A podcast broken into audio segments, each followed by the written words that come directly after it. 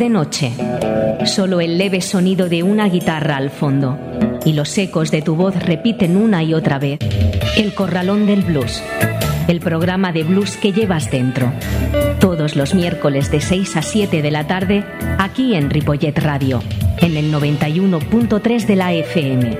Dirige y presenta José Luis Palma. El Corralón del Blues. No lo olvides. Buenas tardes, son las 6 y 10 y esto es El Corralón de Blues.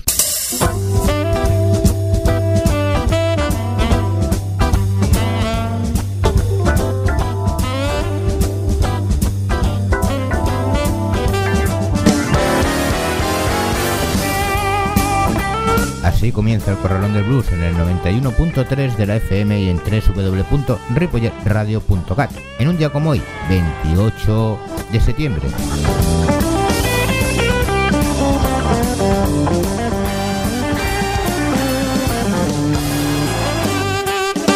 Bueno, se van acercando los dos festivales de este mes de septiembre. Uno es el de Cáceres, que empezará el día 29 y finaliza el día 1 de octubre. Y el otro es el Tomate Blues de Sevilla, que comienza, bueno, en concreto son los Palacios, y comienza el día 1 de octubre. Nosotros, pues en nuestro programa, como siempre, hoy tenemos un programa muy especial, un programa dedicado a Rusé Blues, una persona que vive para el blues, una persona que ha dedicado su vida al blues y que precisamente dentro del blues es conocida no solamente aquí en España, sino en Europa y a nivel mundial. Hemos tenido el placer de, de poder estar con ella y bueno, pues veremos lo que nos cuenta a lo largo del programa. Como siempre, recordaros que tenéis los podcasts del programa en la web de la emisora y en el Facebook del Corralón de Blues, siempre a vuestra disposición y a poder escucharlo cuando os apetezca o las veces que queráis. Saludos de José Luis Palma.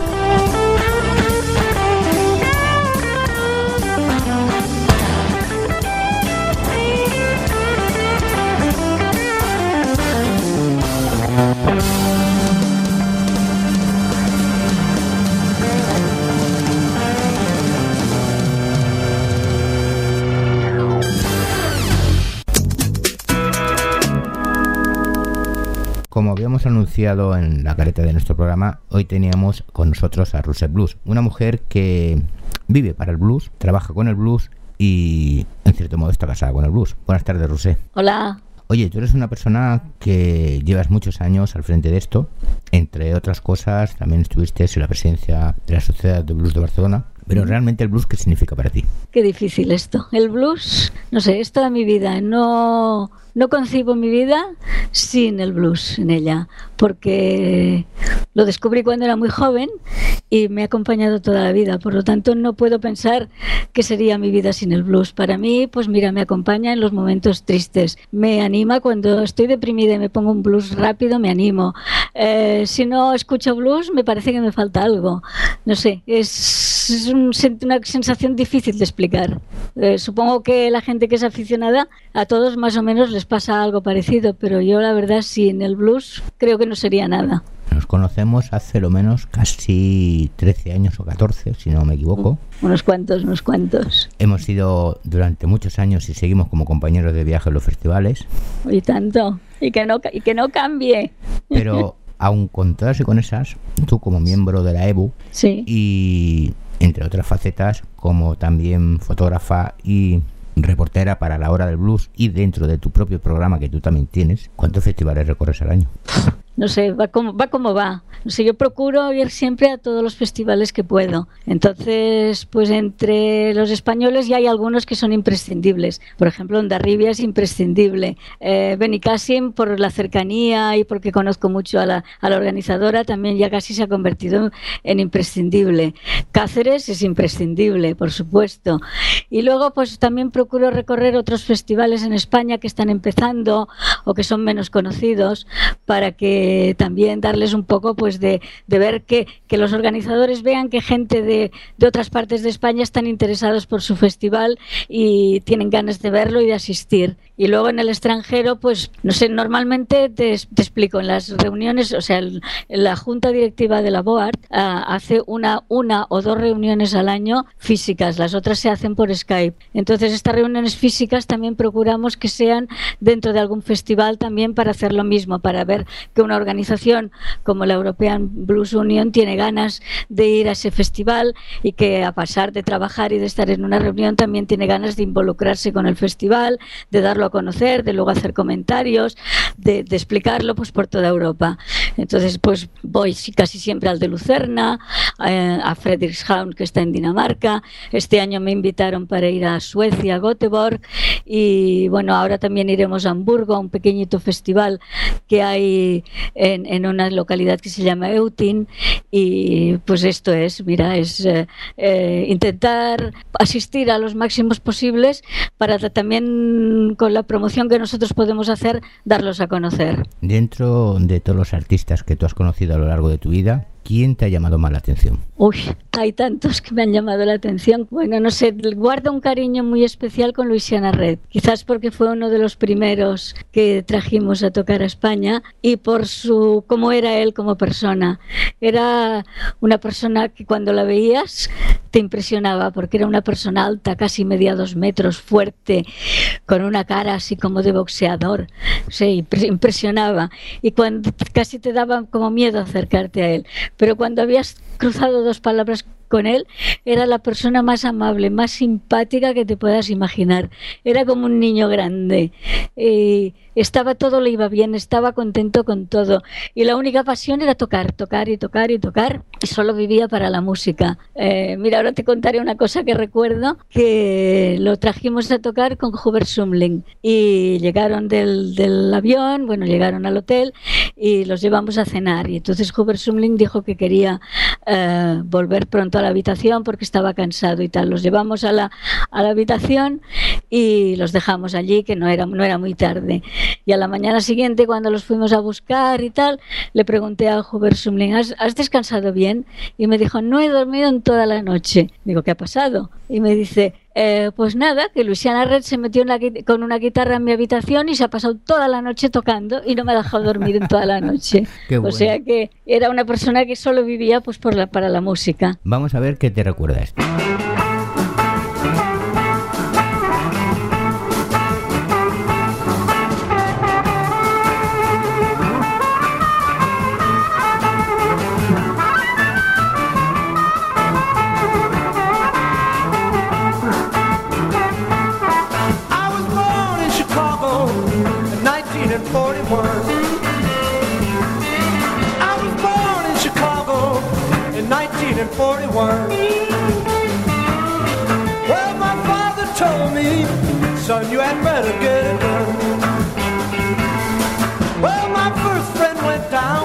when I was 17 years old.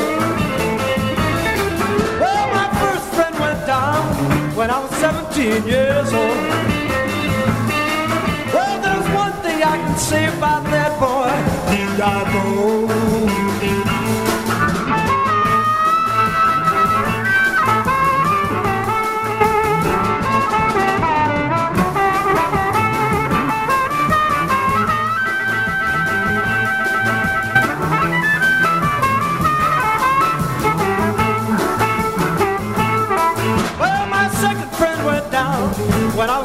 ¿Qué recuerdo guardas de Chicago? Bueno, esto me recuerda varias cosas. Primero, Chicago lógicamente, eh, bueno, yo estuve en Chicago hace bastantes años ya, en el año 89, y bueno, era una sensación increíble estar allí, en la, esta ciudad tan mítica. Eh, recuerdo que cuando llegamos mm, compramos un periódico y empezamos a mirar en la zona, en la parte de espectáculos, los clubs de blues que había para ver cuál, cuál íbamos. Pensaba que habría, no sé, dos o tres o, o cinco, y salió una lista que era como toda una hoja de, de periódico Ajá. llena de clubs con actuaciones de blues. Y aquello que decías, ¿y dónde vamos? ¿Y dónde vamos? ¿Y qué hacemos? Y estábamos, ostras, este, este. No, no, mira, mira, mira este otro. Y claro, era una sensación incre- increíble estar allí y, y poder ir a estos clubs que, que los había oído nombrar tanto y tantas veces y ver el ambiente. Para mí eso fue una sensación única. Luego, aparte, esta canción también me trae otro recuerdo que no tiene nada que ver con la ciudad de Chicago, que es cuando hacíamos las jam sessions en la Cova del Drag. Eh, en la Cova del Drag Eso estuvimos dos o, tres, dos o tres años haciendo jam sessions todos los jueves, creo recordar que era, y entonces venía gente, pues bueno, venían, no había, no se hacían jam sessions como se hacen ahora. Quizás fue la primera jam session que se hizo en Barcelona de blues. Ahora de todos los sitios hacen jam sessions. Entonces, claro, venía gente de todo tipo. Entonces dio la casualidad que conocíamos a un chico americano que era profesor en el Instituto, Instituto Norteamericano en Barcelona. Hablando del blues y tal, dijo que a él le gustaba el blues y que no sé qué, y que quería pues venir a tocar a la jam session. Y nosotros, claro, encantados. Entonces recuerdo que siempre venía, cada, cada, cada, casi cada semana venía, y la canción que siempre tocaba era esta, precisamente, esta canción de Paul Butterfield. O sea que cuando la oigo, también me acuerdo de Greg, que le daba un tono, o sea, al ser americano, le daba pues un tono muy, muy, muy de bluesman y sa- salía allí con, como, con mucho aspecto de bluesman y se movía así muy, y le quedaba muy original, ¿no? Entonces esta canción también me recuerda a, este, a esta persona. ¿Qué, ¿Qué diferencia has encontrado en los últimos años con las bandas a nivel nacional y con aquellos artistas americanos de esa época? A ver, eh, hoy en día las, las bandas españolas tienen un gran nivel, han progresado muchísimo. O sea, eh, de unos años a esta parte eh, está lleno de bandas y todas de, mucha calidad. O yo recuerdo cuando nosotros empezamos con la armónica Zumel Blues Band, que a lo mejor nadie sabía lo que era el blues. A lo mejor ibas a cualquier sitio, a cualquier sala a buscar una, una actuación o a contratar una actuación y decíais, ¿vosotros qué tocáis? Decíamos, pues blues. Y entonces decían, ¿y esto qué es? Y les teníamos que explicar, sí, es como una especie de jazz, pero es de dónde salió el jazz y tal. O sea que la gente no sabía. En cambio, hoy en día, pues hay un nivel extraordinario entre los grupos de hoy. Hay mucha calidad. O sea, yo creo que hay más oferta de buenos grupos que demanda de demanda de blues y locales para poder tocar. Entonces, según ciñéndome a tu pregunta, eh, también creo que el blues que se hacía en los años 70, bueno, de los 50 a los 70, tenía mucho más sentimiento que el que se hace ahora. Hoy en día impera mucho la técnica y todos los músicos son buenísimos, pero el sentimiento aquel de, de, de una nota de Buddy Guy o de una frase de Muddy Waters o de un solo de piano de Otis Spann, no creo que se tenga. Quizás se ha mejorado mucho en calidad, en técnica, en sonido, pero el sentimiento, el ver a aquellos negros que pensabas, aquella gente de color que venían aquí a Europa y se sentían libres aquí en Europa y ver por ejemplo, eh, cómo agradecían que les, que les simplemente que les aplaudieras y lo contentos que estaban, esto hoy en día no, no, es, no existe, no está ya, ha pasado, es otra época. Pues a ver qué podemos hablar si es de, de otra época esto.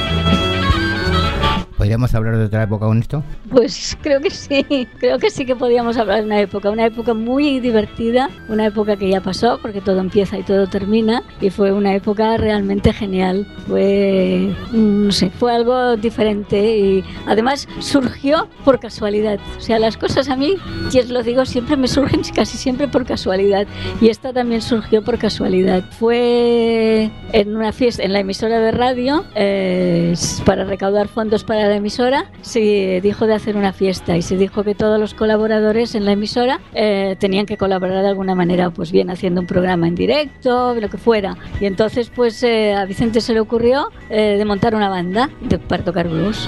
Entonces eh, reunió cuatro, cuatro amigos y dijo, bueno, pues eh, para, para, esta, para esta ocasión y basta. Y ensayaron una tarde, cuatro, cuatro, además tenía que tocar nada, 20 minutos. Sacaron cuatro o cinco temas y fueron a tocar. Y curiosamente en aquella época era la época del punk y del siniestro y el local donde se hacía la, la fiesta era un local de estos de siniestros, con todo de ataúdes, todo negro y, las, y la gente que estaba allí era pues también de este, de este palo, todos con las crestas, con no sé qué, y nosotros allí tocando blues. Entonces la, la gente se quedó como muy parada, yo creo que no habían oído en su vida un blues. Y nosotros decíamos, nos van a tirar tomates, nos van a tirar botellas, nos van a tirar de todo. Y, pero al final la gente pues aplaudió y pareció que les gustaba y al final hasta vin- vinieron dos o tres y nos dijeron, ah, nos ha gustado mucho y esta música que tocáis y no sé qué. Y entonces eh, dij- dijimos, bueno, pues si nos lo hemos pasado bien, la gente le ha gustado y tal, ¿por qué no continuamos? Y, y así empezó todo. Entonces, como así por casualidad y estuvimos, pues que yo me parece que estuvimos de 82, 92, pues casi 15, o- 15 o 16 años con, con la banda por todas partes. Y fue una época muy divertida, la verdad, la recuerdo con muchísimo cariño. ¿Quién es más embajador del blues, tú o Vicente? Bueno, cada uno a su manera, cada uno a su manera. Eh, Vicente durante muchos años ha sido un, un embajador del blues y yo lo, lo- lo respeto y lo admiro por eso. Eh, ahora pues eh, está como más tranquilo, lleva una vida más tranquila. Eso no quiere decir que no esté cada día detrás del Facebook poniendo cosas, eh, estudiando con historia, poniendo unos posts en Facebook con todo de historia del blues y de músicas negras que, que la gente no conoce, dándolo a conocer de otra manera. Entonces yo he tomado un poco el relevo de, de hacerlo más de cara al público. Entonces yo pues soy la que voy más por ahí, la que me muevo más, la que, pero creo que los dos eh, nos complementamos y hacemos un buen equipo. Y también en la, en la página nuestra, en la hora del blues, yo llevo todo lo que es la parte de, de ponerla al día y tal, y él lleva toda la parte de, de críticas de discos, de informaciones, de, o sea que creo que nos complementamos. Pues volvamos a Estados Unidos.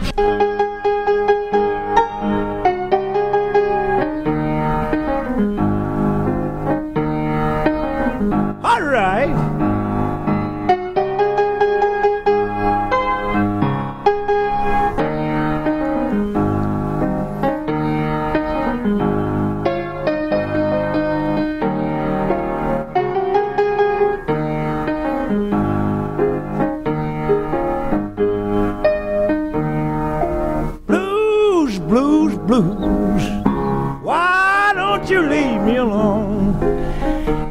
Último viaje representó algo muy especial para ti, ¿no? Sí, el último viaje a Estados Unidos, ¿te refieres? Exacto.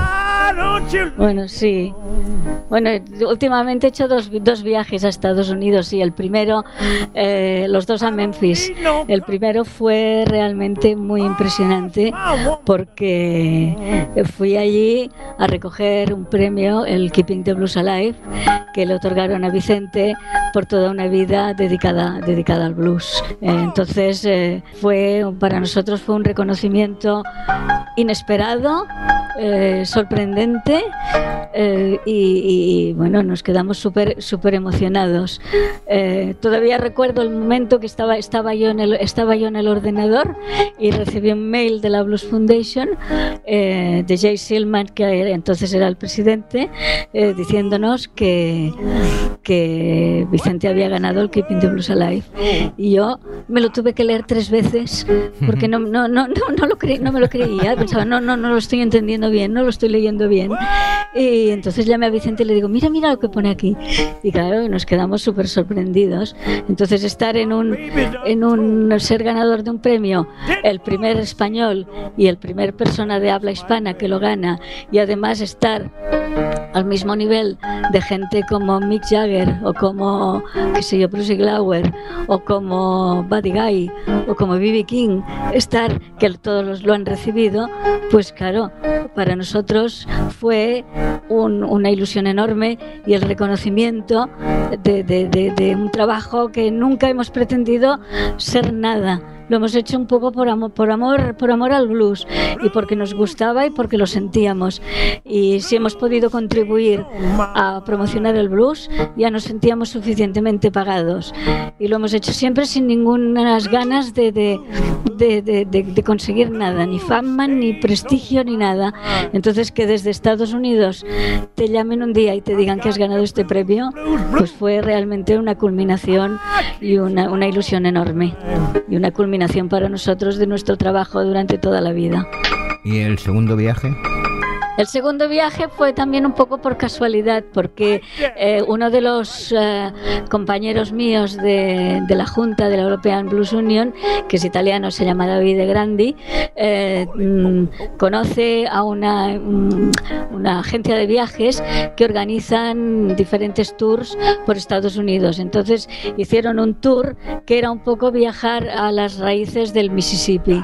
Entonces David me comentó, me dijo, ¿no te haría ilusión venir a este viaje? Y le dije, pues yo me haría una ilusión loca. Y lo organizamos y claro, tuve la oportunidad no solo de estar en Memphis, que ya lo conocía, sino de hacer un recorrido de cinco, cuatro días por eh, esos lugares emblemáticos del Mississippi, como Clarksdale, vi la plantación donde había nacido Maddie Waters, los sitios un poco emblemáticos, el cruce de caminos famoso, que por cierto me desilusionó muchísimo, porque me, me imaginaba que sería un, no sé, un campo y un, un, cruce de caminos y todo romántico y estaba en medio de dos autopistas con un farol y un, un, un letrero, luminoso y, y, y unas casas allí. Y dije, esto es el cruce de caminos. Pero bueno, aparte de esto, pues fueron sitios bonitos, bonitos de verdad. O sea, recuerdo un atardecer que llegamos a la plantación esta donde había nacido Muddy Waters con todos los campos de algodón y parar el coche, ver y pensar, yo estoy aquí, yo estoy en estos sitios, yo estoy viviendo y estoy disfrutando de todo esto que yo he, he, oído hablar tantas veces y ahora estoy yo aquí en medio, una pobre mujer de Barcelona y estoy aquí en la cuna, pues fue, fue una, unas sensaciones preciosas de vivir. Es curioso porque tú me contabas en cierta ocasión que entraste en un bar, bueno, un bar, un tugurio, y, y que se impresionó mucho por el ambiente lo que vistes, ¿no? Ah, sí, bueno. Eh, a ver, allí los, la, gente de color son están muy muy marginados, o sea, al sur todavía hay bastante marginación. Entonces eh, ellos van a su rollo y pasan de todo, ¿no? Entonces, eh, con en este segundo viaje, eh, una de las personas que iba con nosotros en el, en el, coche era un chico italiano que toca blues acústico, muy blues del Delta.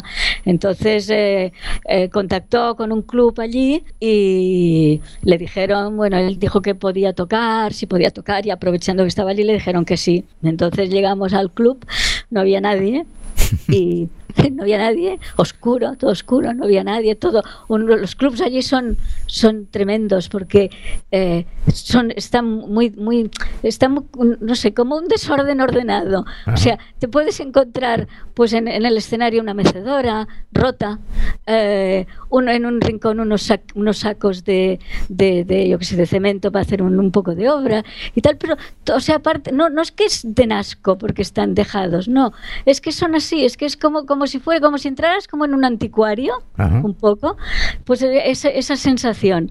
Bueno, entonces entramos, no había nadie, nadie nos dijo nada. ¿eh? El chico se puso a montar y allí en un rincón había un negro enorme, gordo, sentado bebiéndose una, cerveza y mirándose un partido de básquet. Y entonces dijimos, debe ser este el dueño. Y el chico este lo fue a, lo fue a saludar y le, y le dijo, y sí, sí, era el dueño, y le dijo, eh, tú mismo, monta lo que tú quieras y ponte como quieras. Y él se quedó no nos dijo ni hola, ni se levantó, ni nada. Sentado allí espachurrado, viendo, viendo el, su partido de baloncesto. Cuando se acabó el partido de baloncesto, se levantó y pues estuvo por allí y tal. Bueno, al final nos mm, empezó a llegar un poco de gente, tampoco había mucho porque creo que recordar que era un lunes, un martes, y empezaron a tocar.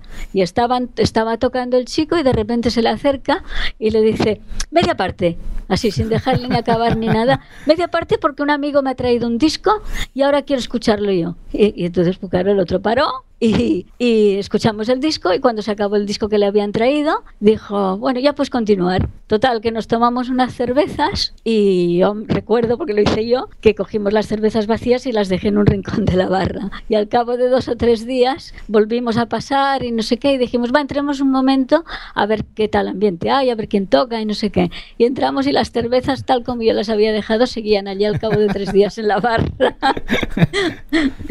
o sea que son, son personajes muy especiales, los negros del sur. También No, recuerdo sí. otro, otro, otro, otro personaje. Este, ya fuimos a visitar el museo de B.B. King y uno de los que estaban en el museo también era un señor de color y se hizo muy amigo nuestro y le dijimos, ¿dónde podemos ir a comer? Y dijo, ¿queréis comer comida auténtica de lo que comemos aquí? Y dijimos, sí, sí. Y dijo, pues nada, subiros en mi coche que os llevo. Y nos llevó a un, a un bar que también dijimos, madre mía, qué antro, ¿dónde nos hemos metido? Y, pero luego estaba la comida, la más buena comida que comí todo en, en esos días Ajá. en ese, en ese bar. Eh, la servían una, se- una señora que la llamaban mama, que era toda, toda gorda, todas, bueno, todos negros, por supuesto, que tenía a su hija, que era la que servía los platos, y bueno, y allí cantando, bueno, moviéndose, bueno, fue una comida excelente, excelente. A ver si lo podemos resumir con esa canción de Billy Branch, Help Me.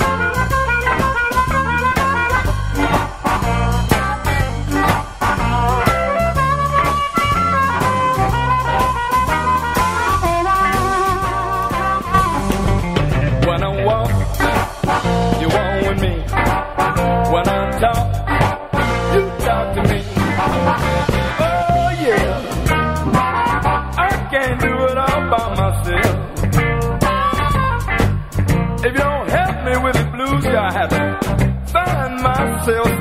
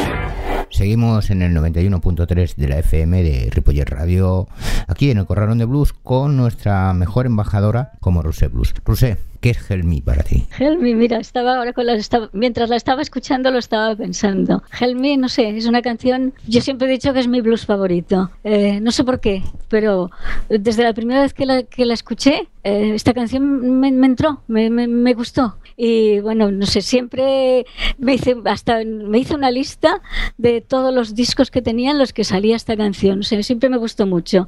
Entonces eh, me ha traído muy buenos recuerdos, además la versión de Billy Branch, mi amigo Billy Branch. O sea, escuchar Help Me y escucharlo por mi amigo Billy Branch es, es, un, es un lujo, es un placer. Con Billy eh, tenemos una buena amistad porque la primera vez que vino a tocar a Barcelona eh, vino a la Jascava de Tarrasa. Y entonces eh, el manager que lo traía era muy amigo nuestro y nos, nos presentó y estuvimos hablando. Entonces el día que tenía que tocar eh, se le estropeó el micro, el micro de la armónica, el Green Bullet, el micro este de pera. Ajá. Y entonces Vicente le, le dejó el suyo, el que teníamos nosotros.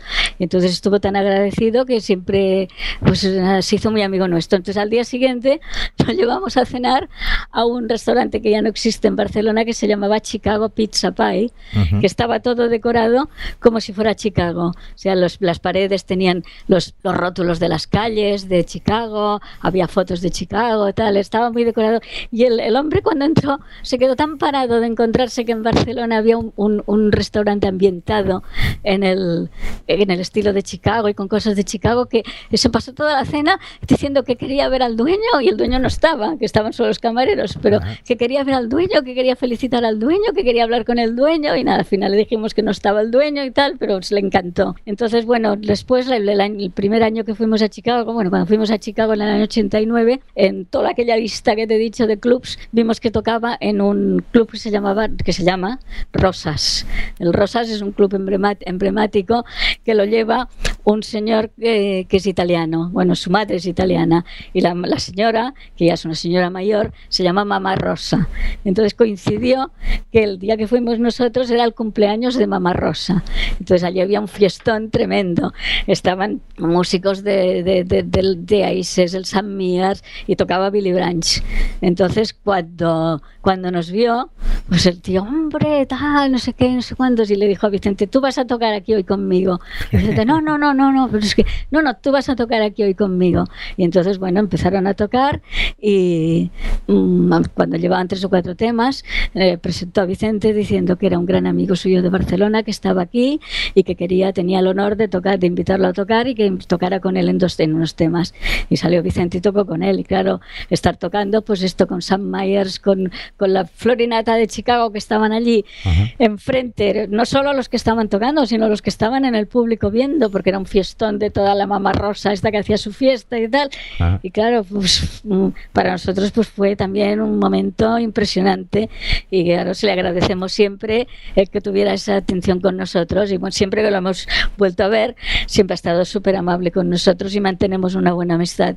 O sea que poder escuchar Help Me, mi blues, mam- mi blues, mi canción de blues favorita, tocada por Billy Branch, mi gran amigo Billy Branch, es siempre un gran placer. Bueno, eh, yo sé que hay una canción que a ti te encanta, que yo sé que cuando tú la oíste la primera vez te llamó muchísimo la atención. A ver qué, qué te recuerda.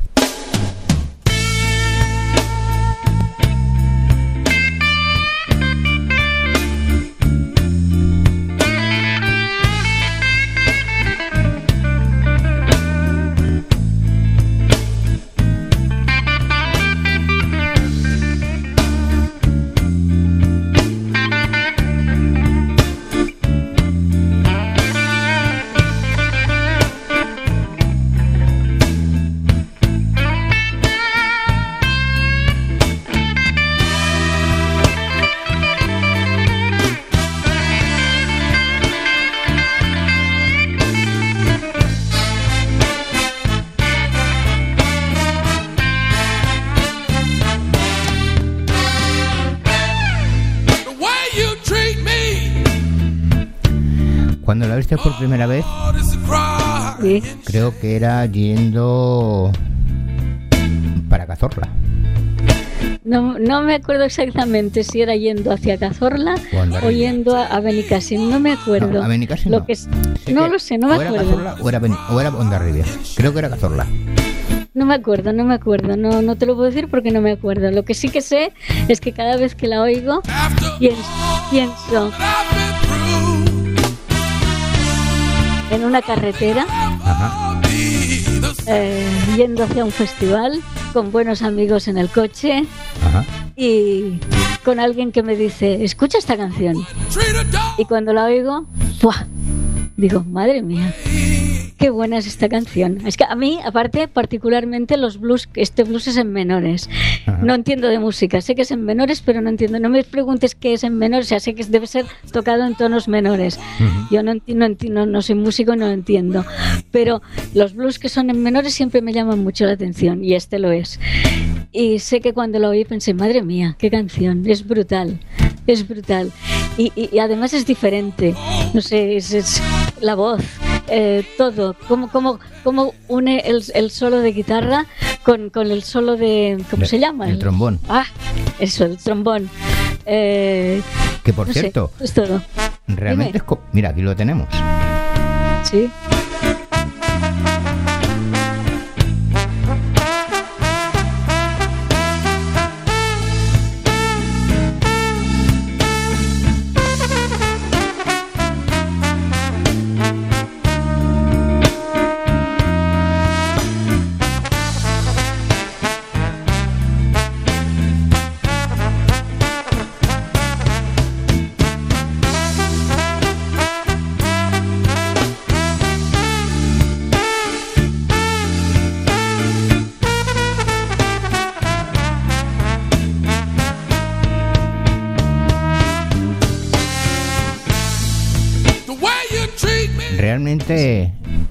Difícil que en un blues haya un solo de trombón. Exacto. Y difícil. sobre todo introducir ese elemento dentro porque es más más fácil meter eh, una trompeta, meter un Sí. saxo, pero un trombón es bastante complicado, así como en el jazz Sí, sí. es más fácil. Sí, sí. Por eso quizás también me llamó mucho la atención. Pero es que toda la canción es, es para mi gusto, a mi gusto es genial. Ujú. Es genial. Hay otros estilos que sé que a ti te encantan, como por ejemplo un poquito de swing.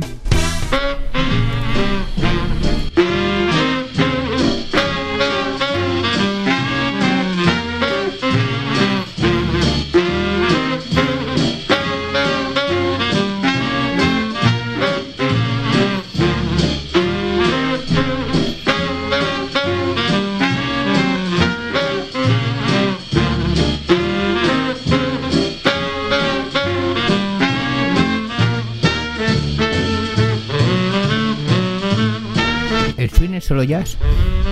No. El swing es swing, no es jazz. El swing es swing. A ver. Pero se asocia mucho con el no- jazz. no- no soy una persona demasiado técnica yo. Entonces, eh, el swing tiene una cosa, o sea, tiene algo que no tiene el jazz. Eh, el jazz se basa mucho en la improvisación. Y en cambio en el swing, aunque también hay improvisación, a mi modo de ver, eh, está todo, todos los arreglos están muy estudiados.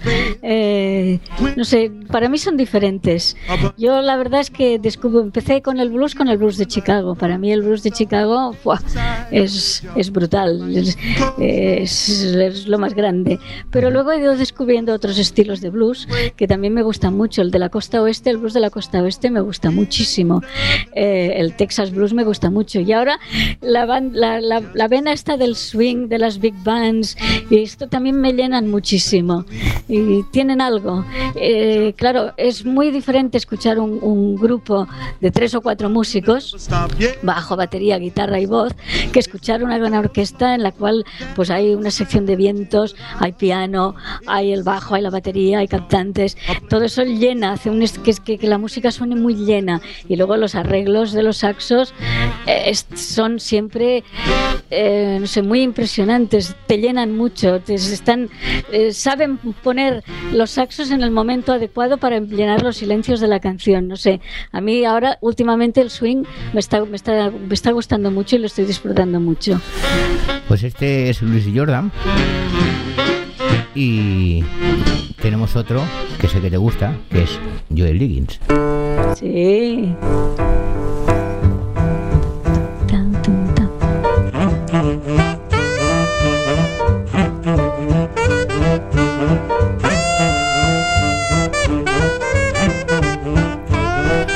Te estás moviendo. Sí, ¿lo notas? es que además esta canción tiene una historia curiosa. Escuchémosla un poco y te la explico.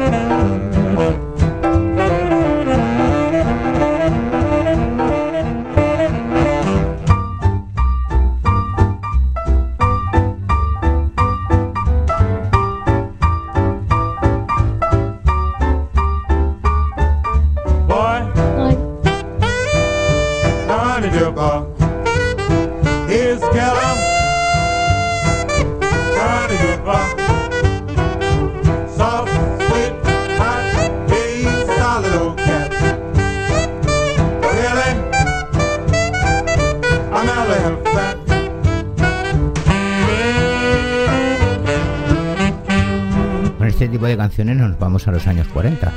Sí, sí, sí. esta canción a mí también siempre me ha gustado, no sé por qué, a veces las canciones te gustan y no sabes por qué. Esta es una canción siempre me ha hecho mucha gracia, me ha gustado mucho. Y ahora hace poco tiempo, bueno, hace un tiempo, eh, me enteré que eh, Joe Liggins eh, estaba con su orquesta tocando, no recuerdo ahora, estoy hablando de memoria, no recuerdo si era en Pearl Harbor o en algún sitio que durante la Segunda Guerra Mundial había, había bombardeos o no sé, algo. No, no, no recuerdo bien exactamente dónde era. Entonces eh, se hacía el baile y entonces el baile eh, los- se sabía que iban a bombardear a tal hora, exactamente. Que siempre los, en aquella época eh, se sabía un poco cuándo iban a venir las, las fuerzas enemigas, ¿no? Entonces eh, Joel Liggins tocaba siempre esta canción para hacer bailar a la gente. Entonces, si, si al, escuchar el final de la canción se ve que todo el rato está repitiendo lo mismo, lo mismo, lo mismo. O sea, parece que se haya acabado la canción, para y luego vuelve a empezar con el mismo estribillo y la va repitiendo todo el rato, todo el rato, todo el rato, todo el rato. Y entonces esto era porque había un momento determinado cuando iban a venir los bombardeos que cortaban la luz. Eh, y la gente se tenía que esconder. Claro. Entonces él eh, seguía con todo este estribillo, no paraba de tocar hasta el momento exacto en que cortaban la luz. Iba repitiendo lo mismo y la gente iba bailando. Entonces me, hacía, me hace gracia porque yo pensaba, mira, esta canción, no sé por qué, eh, al final se vuelve a repetir todo el rato el mismo estribillo. Y la razón era esta, porque él estaba tocando, tocando, tocando, y como un poco como lo del Titanic, ¿no? Y no paraba de tocar hasta que eh, les, les cortaban la luz porque ya veían venir a los aviones enemigos. Pues nosotros sí que tenemos muchísimo cariño contigo. Ay, gracias. eh, Y yo, y yo contigo. y la verdad que se nos acaba el tiempo. Vaya, qué rápido. Sí, nos hubiese gustado estar horas y horas, escuchar las miles de canciones que a ti te encantan. Pero No acabamos, tú no acabamos. conoces la radio, ya sabes cómo es. El tiempo manda y, y nos vamos. Gracias, Rusé. De verdad. Gracias a ti, Eh, es gracias un placer ti. tenerte aquí con nosotros. Gracias a ti, encantada. Y siempre que quieras, aquí estoy. Pues nos vamos a despedir con una canción de Span que se titula Can't Do Me No Good. Así que muchísimas gracias a todos por estar una semana más con nosotros y nos vemos en el próximo programa. Adiós.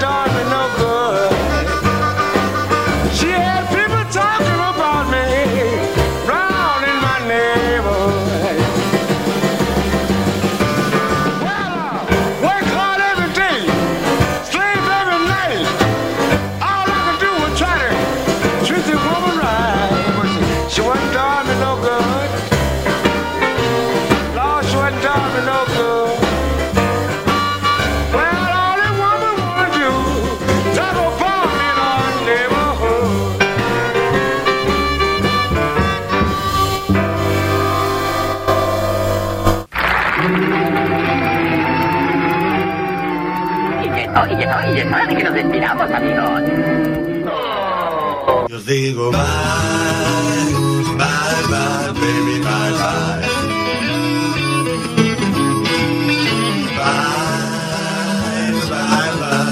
bye bye. Esto es Es esto, es todo, amigos. Esto es todo lo que hay.